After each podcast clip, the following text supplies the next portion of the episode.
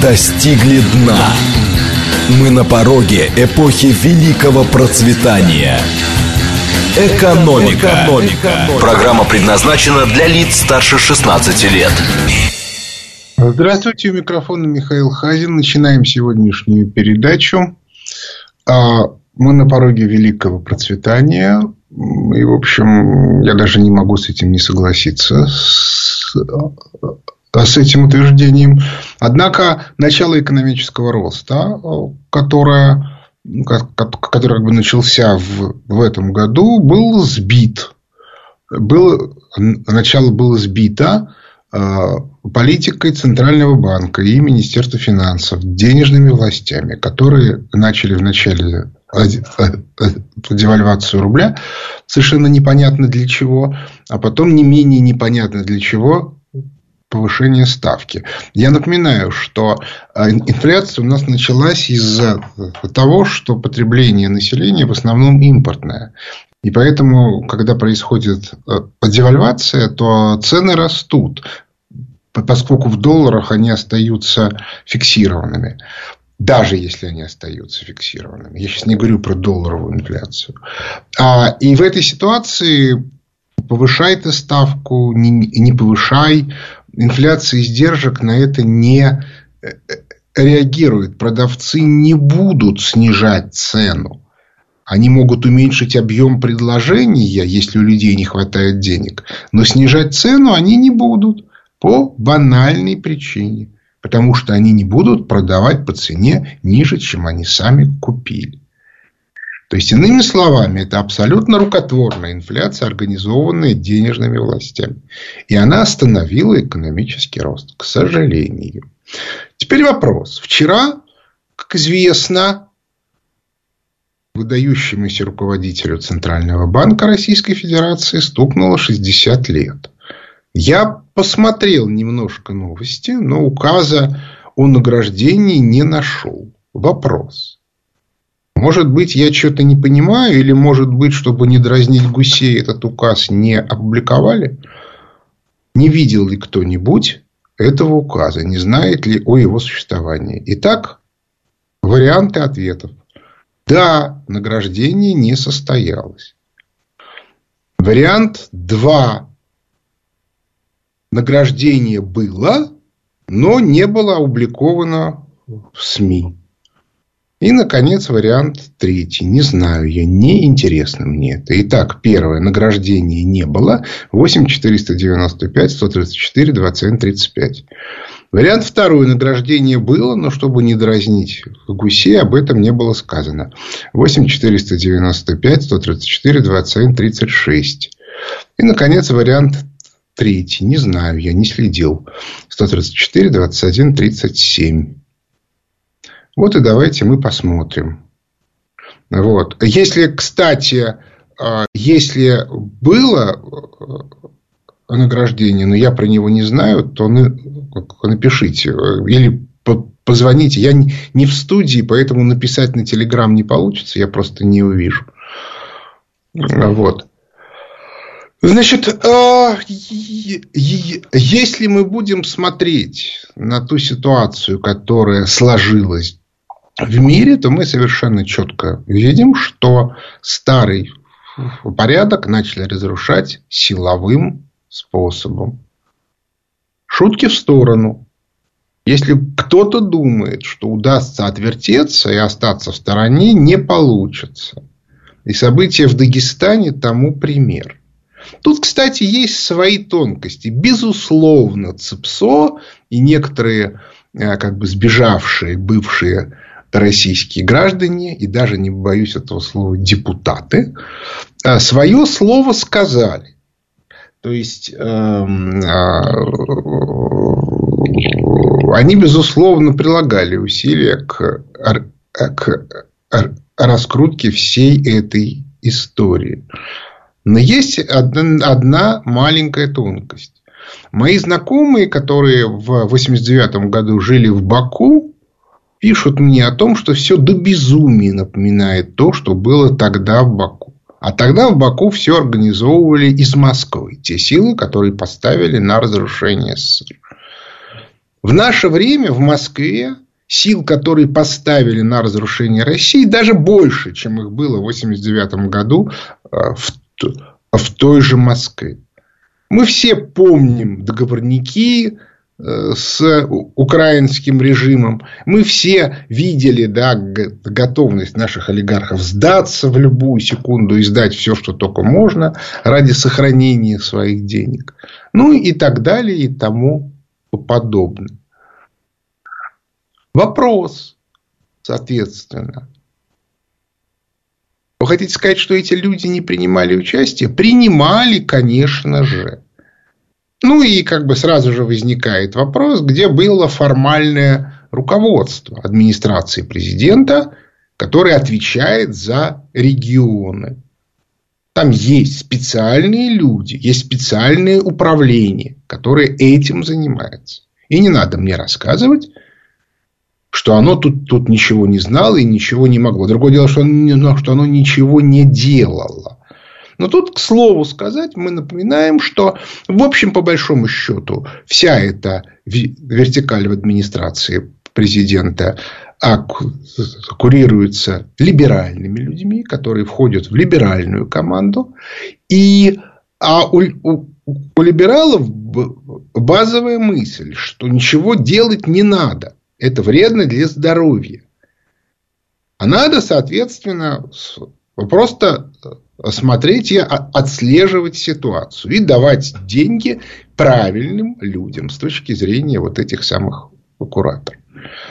Поэтому я абсолютно не исключаю той ситуации, что тут э, ситуация, интересы были взаимны. Другое дело, что получилось. Отметим, кстати, я совершенно не исключаю, что все это было затеяно в рамках стратегической логики на а, недопущение оттока, оттока хотя бы части населения Израиля в Россию. Потому что наверняка информационные сообщения будут такие. В России начался еврейский погром. То, что он начался в, в исламском регионе, что подавляющая часть населения, участвующего в этом, не очень понимают, кто такие евреи. Э, э, громить они, кстати, собирались не евреев, потому что, вообще говоря, евреи относятся к традиционным э, народам Кавказа, особенно восточным. Они там жили еще 2000 лет назад. Те, которые пришли из Вавилона после Вавилонского пленения, которые двигались на север, и потом они пришли в Восточную Европу. По дороге, кстати, поучаствовав в управлении Хазарией. Но вот с этой ситуацией тут ничего не, не сделаешь. То есть, они как бы формально а, они наезжали на граждан Израиля, которые, кстати, между прочим, могут быть вообще не евреями по национальности или по вероисповеданию. В Израиле есть какое-то количество атеистов. По этой причине, в общем, я могу сказать а, только одно, что, во-первых, в этой ситуации нужно очень тщательно разбираться.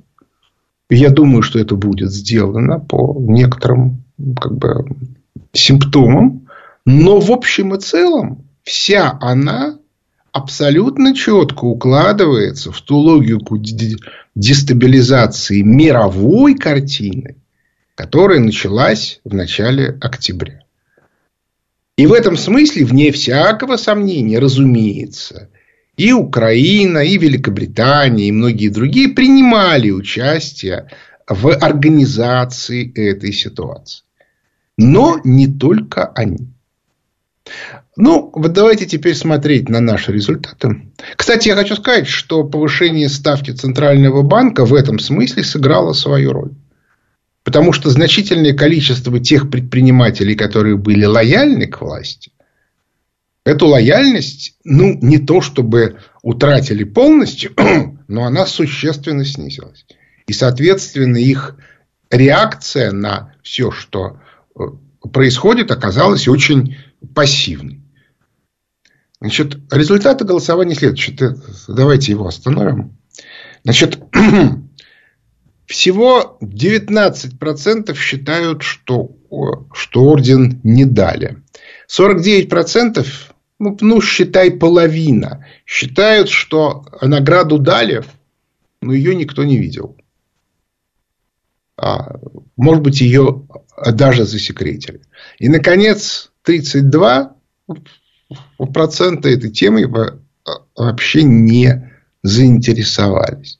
С точки зрения публичного общественного процесса а, принципиально важно, что не было обнародовано. Что касается награждения, то давайте смотреть на эту, на эту ситуацию трезво. Награждение гражданских лиц – это такая же бюрократическая процедура, как и все остальное. И, соответственно, если у тебя имеются покровители в этой сфере, ты будешь получать много орденов. Если у тебя есть недоброжелатели, то даже если ты заслуживаешь, ты их не получишь. Да? Хороша известная история с художником Шиловым, которого очень долго обходили э, э, наградами, и который уже четко понимал, что ему ничего не дадут, и который, соответственно, в результате даже не был в Москве, когда неожиданно ему объявили, что на 80-летие он получил героя труда. Явно совершенно это награждение шло в обход традиционной бюрократической вертикали. Ничего неожиданного в этом нет. Собственно. Мы все прекрасно знаем, даже в те времена, когда порядку было сильно больше, бывали во время Великой Отечественной войны, бывали и случаи абсолютно э, как бы неправильных э, э, награждений. Мы все как бы помним историю с награждением Лидии Руслановой Жуковым а, абсолютно незаконное. Но я, кстати, напоминаю тех, кто считает Лидию Русланову жертвой кровавого сталинского режима, что статья, по которой она пошла под суд, звучала достаточно мрачно. Это был не, там, не какая-то антисоветская агитация. Ее судили и посадили по статье мародерство со всеми вытекающими отсюда последствиями. Так вот, соответственно, Э, по этой причине я всегда достаточно э, скептически относился к э, награждениям, понимая, да, как бы всю ту да, бывают еще случаи, когда люди так и не получили заслуженную награду. Например, гениальный генетик Рапопорт будучи э, как бы майором, ну, уже к концу войны трижды представлялся к званию героя Советского Союза. Но так его и не получил. Хотя, в общем, он, кстати, не получил и Нобелевскую премию по биологии, которую ему хотели дать, но не дали. Почему? Потому что в 1948 году в процессе погрома по генетике на знаменитой сессии Воснил его выгнали из партии, в которую он вступил во время войны. И руководство СССР, а, к которому обратился Нобелевский комитет, чтобы не повторялся скандал с Пастернаком, обратились к ему, что СССР скажет по поводу Рапопорта. Рапопорта вызвали в ЦК КПСС и сказали ему, что если он вступит в партию, то СССР не будет возражать против Нобелевской премии. На что Рапопорт сказал, я вступил в партию там, в 43 году или в 42 а, и, соответственно, из партии не выходил. Да? Отмените решение о моем э, исключении, и никаких нет проблем. Ну, и, соответственно, он так и не получил. Единственное, что ему за несколько месяцев до смерти дали героя социалистического труда. Ну, когда ему уже было сильно за 80. В общем, короче говоря, а жизнь вообще штука сложная, не, не всегда справедливая. А, и, к, и к этому нужно относиться философски. Любить свою страну нужно именно как страну, а не как, э, как бы носителей определенного количества довольно противных бюрократов. А речь идет о другом. Речь идет о том, что поскольку разрушается модель, мировая экономическая модель, в которую мы все были встроены, и из которой мы не хотим выходить что хорошо видно по политике Центрального банка и Минфина, денежных властей. Они нас тащат в эту модель руками и ногами. Теоретически уже 2-3 года тому назад можно было бы начать вполне конкретные осмысленные действия, которые бы привели к достаточно быстрому экономическому росту и целой куче других позитивных вещей. Однако этого не происходит по политической причине. Потому что есть в нашей стране в элите люди, и довольно большая группа, которая вошла туда в конце 80-х, начало 90-х, которая категорически не хочет, чтобы мы из этой либеральной бреттон-вудской модели выходили. Но если мы в ней останемся, и, собственно, пока остаемся, то мы не защищены от ее кризиса, от ее разрушений. И то, что у нас происходит в самых разных местах. От Дагестана до повышения ставки. Это как раз следствие того, что мы в этой модели находимся. Если бы мы из нее вышли, ситуация была бы совсем другая. Давайте скажем прямо. В Дагестане очень высокий уровень безработицы. Там очень много молодежи, которая не знает, чем заняться. И этой молодежи очень легко вешать на уши разного рода исламистскую пропаганду. И это молодежи объясняется. Вы не должны думать о том, что вы живете в какой-то стране. Вы представляете великую исламскую культуру и, соответственно, великое исламское единство. И задачи, которые перед вами ставит это единство, а тут как бы фигуру умолчания, поскольку молодежи никто не объясняет, кто конкретно ставит за задача, и какое отношение эти те, кто ставят, имеют к этому мусульманскому единству, и имеют ли вообще, поскольку может оказаться, что они сидят э, как бы в, в уютных больших кабинетах с видом на Темзу.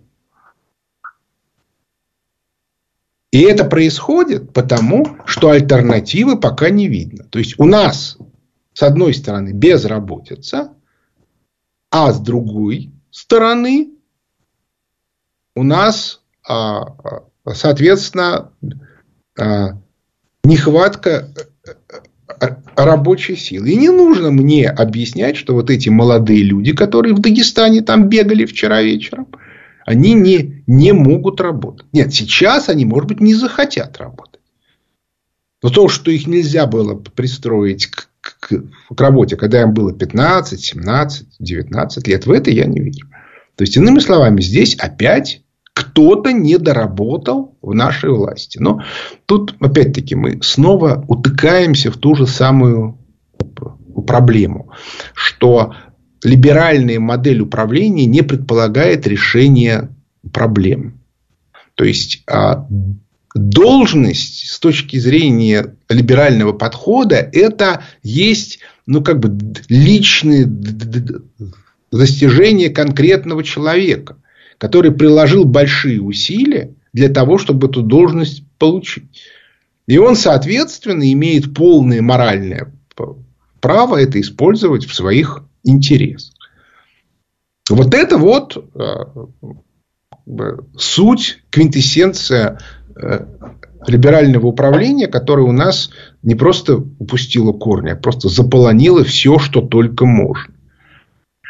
И это, конечно, крайне неприятная ситуация, это нужно учитывать. Я, кстати, напоминаю, что а, как бы, реальное обсуждение тех процессов, которые происходят, они, а, оно происходит в, у нас в, в закрытом телеграм-канале. И, соответственно, по этой причине я, соответственно, всем настоятельно рекомендую, кто хочет именно обсуждать, и в том числе некоторые вопросы, которые обсуждать не стоит, перейти в мой закрытый телеграм-канал.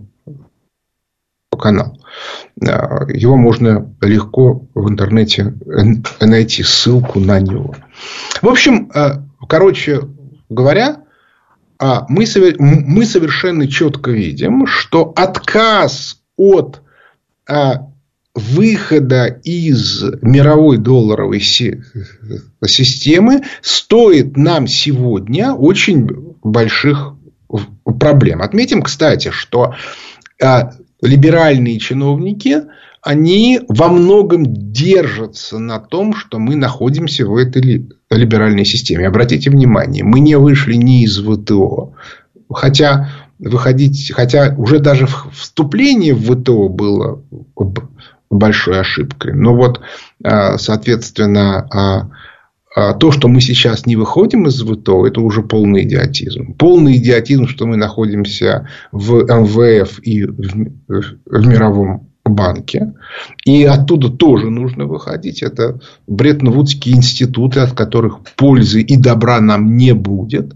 Ну и так далее и тому подобное. То есть, в общем, по большому счету, надо менять ту либеральную логику, в рамках которой последние 30 лет с лишним уже функционирует наша российская экономика. Другое дело, что это очень сложно. Да, это как бы требует усилий, это требует некоторой крови. Не в смысле как бы реальной крови, никого не нужно расстреливать, а в смысле, что придется довольно большое количество людей уволить. Отметим, что вся бюрократическая система устроена так, что уволить этих людей крайне сложно, потому что у них награды. Это, кстати, одна из причин, по которой они так любят эти награды получать. Потому что они друг на друга пишут восторженные характеристики. И при попытке уволить за несоответствие занимаемой должности немедленно предъявляют десятки разного рода характеристик, из которых следует, что они выдающиеся специалисты. А тех, кого теоретически надо бы поставить им на смену, они, соответственно, никто и звать их никак. И это реально большая проблема, потому что они тщательно следят за тем, чтобы альтернатива проявиться не могла. То есть это можно сделать только политическим образом, не на уровне бюрократических процедур. Бюрократически эта команда спаяна так, что с ней сделать нельзя ничего. Нужно политическое решение. А вот если будет принято политическое решение, они полетят очень быстро, поскольку ни содержания, ни смысла, ни самое главное, никакой перспективы они сформулировать не могут. Вот это вот надо четко понимать. Перерыв на новости. Экономика. Экономика. Возвращаемся в студию микрофона Михаил Хазин. Начинаем ответы на вопросы слушателей. О, Алло. супер. Здравствуйте, Михаил Ильич. А вы позволите э, короткое замечание по поводу дагестанской истории и вопрос? А зовут вас как и вы откуда? А, Геннадий Москва. Да, слушаю вас.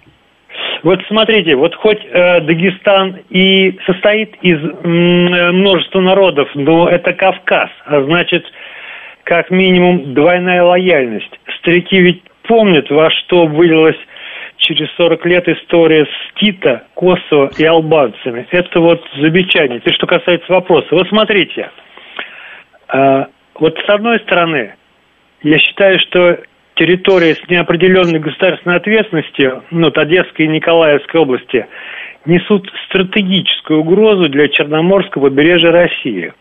С другой, э, у меня сложилось устойчивое представление об Иосифе Виссарионовиче – как о эталонном кризисном управленце. Вопрос. Вот, ну вот у меня не складывается э, ближневосточный концепт. у вас есть гипотеза, зачем Сталин вписался в проект Израиль в 1948 году? Э, в самый критический момент на бывшей подмандатной территории Англии. Спасибо. Ну, там к этому было много разных причин. Напоминаю, что Черчилль очень активно сразу, еще даже до, до завершения Великой Отечественной войны, знаете, такая история, операция немыслимая, а, начал копать против СССР, и это было, безусловно, в пику Англии. А, это был способ создать очаг напряженности. Напомню, в те времена на Ближнем Востоке не было независимых государств, за исключением Ирана. Ну, все-таки Турция это не совсем Ближний Восток. Так что, в общем, у него было много разных соображений. Другое дело, что его э, э, так сказать, последователи не смогли эту, эту логику развернуть, ну и потом э, как бы не хватило денег на то, чтобы Израиль содержать. Тут есть некоторые тонкости, да, потому что Запад по разным каналам и разные глобальные проекты, и разные государства довольно много вкладывали в, а, в государство Израиль уже по, по своим соображениям, после того, как стало понятно, что это точно будет. А, так что тут есть много разных э, вещей, много разных причин, и я бы не стал вот так вот прямо э, легко оценивать э, как бы, мысли Сталина и те э, соображения, которыми он руководствовался. Следующий вопрос. Алло. Алло, здравствуйте, Михаил Леонидович. Здравствуйте. Меня зовут Андрей, э, я из города Курска. Да, У меня к вам следующий вопрос. Значит, э, средний возраст работников в России сейчас 42 года. То есть большая часть работников у нас родились и э, выросли э, в парадигме советского производства. То есть в основном это была высокая скрытая безработица и низкопроизводительное оборудование. И сама организация производства была не в том, чтобы сделать максимально эффективное производство, а в том, чтобы организовать рабочий процесс – вот насколько реалистичным э, сейчас будет э, задача по модернизации производства без грамотных, э, без привлечения грамотных специалистов из-за рубежа, поскольку большая часть нынешних руководящих работников, она как раз мыслит в другой парадигме, чем максимальная эффективность производства. Ну, как бы это, э, это действительно проблема. И действительно нужно привлекать людей. Я думаю, что привлекать надо предпринимателей. То есть нужно им давать ресурс, чтобы они поднимали свое маленькое производство на уровень больших э, заводов. Они-то уж точно знают, что такое организация производству и эффективности. Кроме того, нужно законодательно требовать от любого предприятия э, соответствующих мер по повышению производительности труда, как это, кстати, было в СССР. Так что в этом смысле я думаю, что все вполне себе возможно. Другое дело, что надо работать. Вот это реальная проблема. К сожалению, реальной работы у нас нет. Вот я этого не вижу. И, собственно, вот Дмитрий Пещальников, с которым мы эту тему постоянно обсуждаем, в том числе и в разных эфирах, он говорит э, то, то, то же самое, что реальной работы нету. А следующий вопрос. А вот Виктор Михайлович у нас. Давайте мы с ним поговорим. Здравствуйте. Михаил Леонидович. Да. Здравствуйте. Здравствуйте. А, возвращаясь к вашему голосованию, mm-hmm. вы сказали, что не нашли указа о награждении. Да. Так вы не там искали. А где надо было искать? А вы же постоянно упоминаете о том, что э, Силуанов и э, Набиулина полномочные представители МВФ. Да, так что? Так надо, надо было в аналах э, МВФ и искать этот указ. Но они же не, они же не, как бы не награждают российскими орденами и медалями. Они своими орденами награждают. Ну хорошо, вы нашли? Я нет. Но, но я вам просто указал путь возможный. Ну, хорошо, мы поищем. Но, кстати, там не принято награждать к юбилеям. Ага. Поэтому я тут в этом смысле отношусь таким с легким скепсисом. Вот. Что касается, а, что касается а, нашей ситуации, то я повторю еще раз, что само по себе отсутствие в СМИ а, как бы награждения, приветственного письма от президента, указа, в котором написано за выдающиеся заслуги, за, соответственно, выдающие, за яркие достижения, э, за всю плодотворную работу и так далее и тому подобное. Это, в общем, в неком смысле штука показательная. А более того, тут есть замечательный повод для конспирологии. Это такой указ не мог не готовиться. Это я вам говорю с полной ответственностью, потому что все должностные лица некого уровня, ну, условно говоря, начиная с министров и выше. Министры, губернаторы, вице-премьеры, ну, там тыр-тыр-тыр, к которым, безусловно, относится председатель Центрального банка, который, как минимум, министр, потому что член э, правительства. А, соответственно, на них, э, к, к их юбилеям такие указы готовятся автоматом. А вот дальше их или как бы отрабатывают, то есть их как бы пускают да, в, по этой вот бюрократической процедуре. Иногда они даже доходят до, ну, ну, ну, назовем это до состояния красного бланка. То есть на официальном бланке президента э, уже все написано, осталось только поставить подпись и печать. А, и вот мне очень интересно, на каком этапе, если указа о награждении нет, то на каком этапе его остановили. Но это вот еще раз говорю, это э, задача для, для конспирологов, поскольку проверить нет никакой возможности. Следующий вопрос.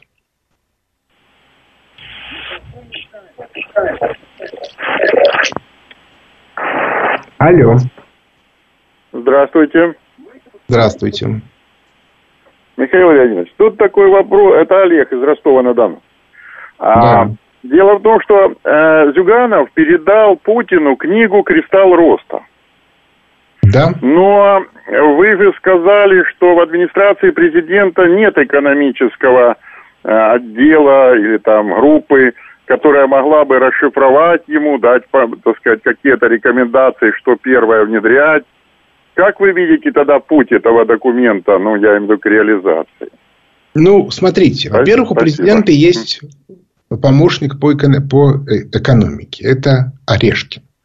Он, разумеется, абсолютный либерал, такой, как это, либерал, либерал, финансовый спекулянт, которого сделали сначала зам, замминистром финансов, потом министром экономики, потом помощником президента. А есть экспертное управление, которое после разгона экономического управления традиционно в том числе занимается вопросами экономики. А, ну, насколько мне известно, реально она этим не занимается. Да, то есть, это как бы все вещь бессмысленная. Может быть, она готовит для а, Орешкина какие-то выступления или еще чего-то. Скорее всего, это происходит так. Они направляют запросы в правительство официальные, получают из, из правительства. Вот тут у меня, смотрите, вот вот ко мне пришло. Во. Вот. Получают из правительства бумажки, адаптируют их под запрос Орешкина и как бы пишут, как это обычно происходит. А, вот. И по этой причине а, говорить о том, что в администрации президента сегодняшней могут быть какие-то действия по, как бы, по работе с любым программным документом, это, ну, как бы там просто некому этим заниматься. Если говорить о лично о Путине, то Путин знает, он лично э, знает, а, соответственно, а, а, главного автора этой книжки Александр Галушка, просто потому, что он там где-то пару месяцев тому назад с ним встречался. Тут, тут, тут даже и вопросов нету, да, что он его знает. Напомню, что Галушка был министром, а министр назначается на свою должность по персональному указу президента. То есть, в этом смысле о, о, о, о факте наличия этой книжки, о ее примерном содержании Путин знает и так. Тут даже нету никаких вопросов. Вот. Ну и, соответственно, по этой причине, о чем тут можно как бы, говорить? Ну, хорошо, ну, ну Путин понял, что Зюганов тоже знает, что есть книжка, в которой написано о сталинских реформах. Я, кстати, не уверен, что Зюганов ее прочитал. Вот. Так что вот так вот. В этом смысле э, пока не очень понятно, что изменилось от того, что Зюганов дал эту книжку Путину. Следующий вопрос. Да, здравствуйте, Михаил. А, здравствуйте. Вы знаете, вот хочу задать вам экономический вопрос ну, с политическим подтекстом. Зовут вас как? Вы откуда? Меня зовут Сергей, да. Но с политическим а, подтекстом, ну, который касается нынешней, так сказать, обстановки. Вот смотрите, вот в семнадцатом году, вот когда английские войска в ходе, так сказать, э, десанта морского выбили, так сказать, турецкие войска, ну, высадились на берег э, Палестины. Палестина тогда называлась просто территория, это не, была какая-то э, национальность, так сказать. Выбили турецкие, потому что Англия находилась в составе Первой мировой войны против Турции, Австрии, Венгрии, Германии, Англия, Франция и России. Но Россия потом вышла с этого с этой войны. Вот, высадили, значит, английские войска в 17 году, разбили там турецкие создали плацдарм на территории Палестины, которая находилась в составе Турции, кстати, тогда. Закрепились там, блестяще, так сказать, заняли Иерусалим, заняли всю эту территорию, там пошли потом несколько волн миграции, так сказать, еврейской тоже там. Э, там, кстати, было постановление Лиги наций о том, чтобы Англи... Э, территория вот эта находится под управлением английских войск, но там должен быть создаться Лига наций, постановила в 1920 году очаг еврейского государства. Ну, англичане выполняли все это постановление прекрасно Лиги наций, были волны еврейской миграции, так сказать. Кстати, когда они высадились, там соотношение было 10% евреев жило на той территории и 90% примерно арабов. Ну, турки, так сказать, не трогали ни ту общину, ни другую до 1917 года. Ну, даже с еврейской общиной у турков было лучше, так сказать, отношения. Так с них можно было хоть деньги взять, а с арабской ты что с них возьмешь? Вот, значит, выполняли они, значит, до Первой мировой войны все это постановление Лиги наций, английские войска управляли этой территорией, создавали очаг еврейского государства по решению Лиги наций. Началась Первая мировая война вот экономический вопрос. Вот смотрите, было соотношение, там было примерно уже 15% еврейского населения, и 85 английского. Вот еврейская вот эта община, 15%, сразу создала отдельную еврейскую бригаду, когда началась Первая мировая война зашла в состав Первая или вторая? Вы уже да, бы... а вот, а вот так сказать, заводы. А вот Палестин... год это уже конец. Не, не, не, подождите, а вот, а вот арабская община ничего не сделала решение для победы. о мандате британском в 18 году. Давайте мы не будем сейчас Нет, э, более того, историческими изысканиями. Вопрос задавайте коротко. Летал Гитлер, у Гитлера он летал на сепаратный приговор. Вопрос задайте коротко. Почему 15% еврейская община? Следующий вопрос. Алло. Алло, э, здравствуйте. Э, Алексей, Москва. У меня какой вопрос? Вы, наверное, помните э, историю с МММ. Долгое время власть терпела Мавроди и даже помогала ему. Но как, ну, но когда он решил перенести свою деятельность на Запад и, на, и США, его арестовали. Как вы считаете, мог ли Мавроди существенно повлиять на, на доллар США и евро, и не является ли его арест реакцией на просьбу США и Европы? Спасибо. Во-первых, вы, ну, вы вспомнили. Во-вторых, то, что делал Мавроди, де-факто он стал выпускать параллельные деньги. Это ни одно государство никогда не терпит.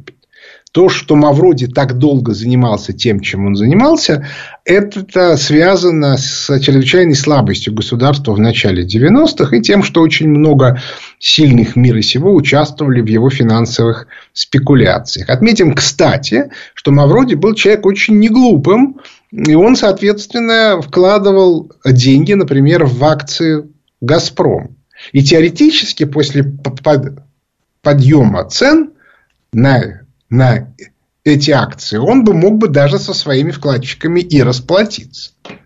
Беда состоит в том, что, во-первых, он не платил э, налогов вообще, а во-вторых, что на эти как бы, акции Газпрома было много желающих. Так что причины были абсолютно внутренние. Вот, всех его историй. И как бы и влезать в них сейчас уже совершенно не интересно, потому что Мавроди был профессиональный мошенник. Следующий вопрос. Алло.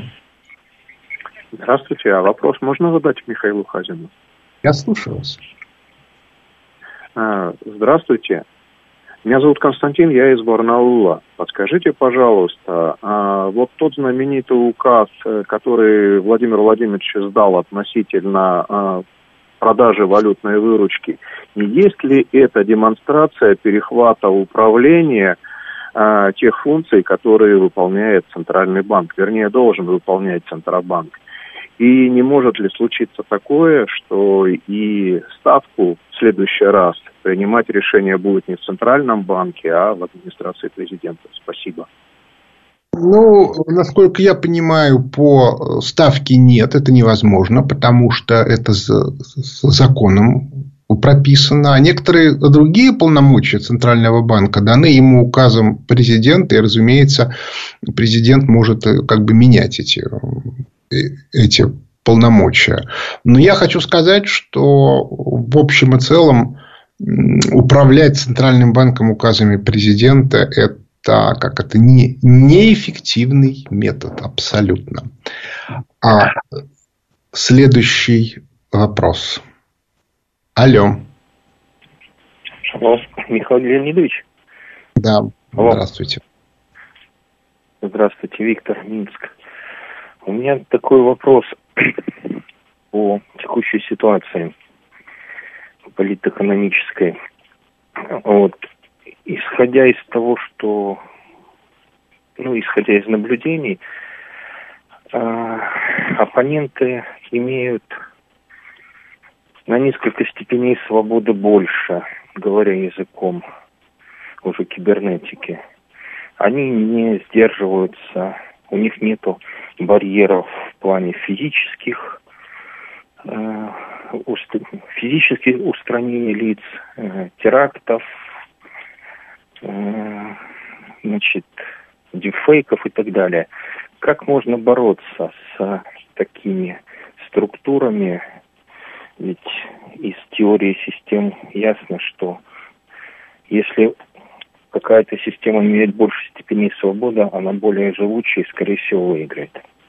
Вы знаете, мой опыт показывает, что чем больше у структуры ресурсов, тем у нее как бы сложнее со степенями свободы. То есть они есть как бы, но их использование все, всегда стоит тех самых ресурсов, которые необходимо тратить на то, чтобы это задействовать. Собственно, нынешняя проблема современного Запада состоит как раз в том, что они не в состоянии существующими у них реальными ресурсами поддерживать те рычаги управления, которые были созданы на предыдущих этапах, когда ресурсов было больше. И это создает очень большие проблемы, потому что они в своих расчетах все время предполагают, мы начнем вот здесь, а вот здесь мы, мы добавим, а здесь усилим. А в результате они начинают, а потом неожиданно выясняется, что добавить они не могут, потому что уже ресурсов нет, а усилить тем более не могут, потому что тоже нет. И как следствие в результате мы видим разрастающийся хаос. Я прошу прощения. Причем этот хаос даже в тех местах, в которых, казалось бы, все относительно хорошо. А мы видим начавшиеся внутренние конфликты, например, между Соединенными Штатами Америки и Великобританией, ну и так далее и тому подобное. Так что бороться с этим можно и нужно. Следующий вопрос. А давайте вот этот вот, да. Слушаю вас. А, Алло. Добрый день, Михаил Леонидович. А, вас да. беспокоит Анна, Италия. У меня такой вопрос. Куда? Вот, э, слушая вашу э, аналитику вашу по э, разделу Европы, вы говорите о том, что э, разделится Европа на разные блоки, на разные части. А вот Италия, вы никогда не говорите про Италию. Италия, как вы думаете, э, она сможет войти, так скажем, в австро-венгерский блок полностью или все-таки разделят? Спасибо. Вы знаете, тут есть разные варианты. Я был в Италии на севере, и на юге. На севере я неоднократно слышал замечательную фразу «все, что южнее Рима, это Африка». В Неаполе я слышал про то, что все они там идиоты, ничего не понимают. А вот у нас было замечательное государство со столицей в Неаполе полторы тысячи лет, а из-за этих идиотов все, значит, испортилось. Ну и так далее, и тому подобное. Поэтому я склонен считать, что север Италии точно войдет вот в этот вот блок, э, который условно можно назвать Австро-Венгрией новый. Э, и это будет некоторое специфическое образование, потому что оно будет недостаточно для создания валютной зоны. Экономически оно будет, скорее всего, примыкать к, э, к евразийскому блоку, в отличие от Западной Европы, которая будет примыкать Э, к, э, к э, так сказать, англо-американскому, но соответственно, управляться будет или Соединенными Штатами Америки, или Лондоном. Тут как бы вот есть пока целая куча вариантов. И, собственно, на, на Ближнем Востоке частично война идет из-за этого. Ну, в общем, это нужно учитывать. У нас осталось совсем мало времени. Я напоминаю, что задавать мне вопросы и, соответственно, беседовать на разные опасные темы можно в закрытом телеграм-канале, который я открыл два, два, два месяца тому назад. Подписывайтесь. Ну, а как бы экономическая ситуация – это обзоры фонда Хазина. Но на этом э, наше время подошло к концу. У микрофона был Михаил Хазин. Благодарю за внимание. До свидания.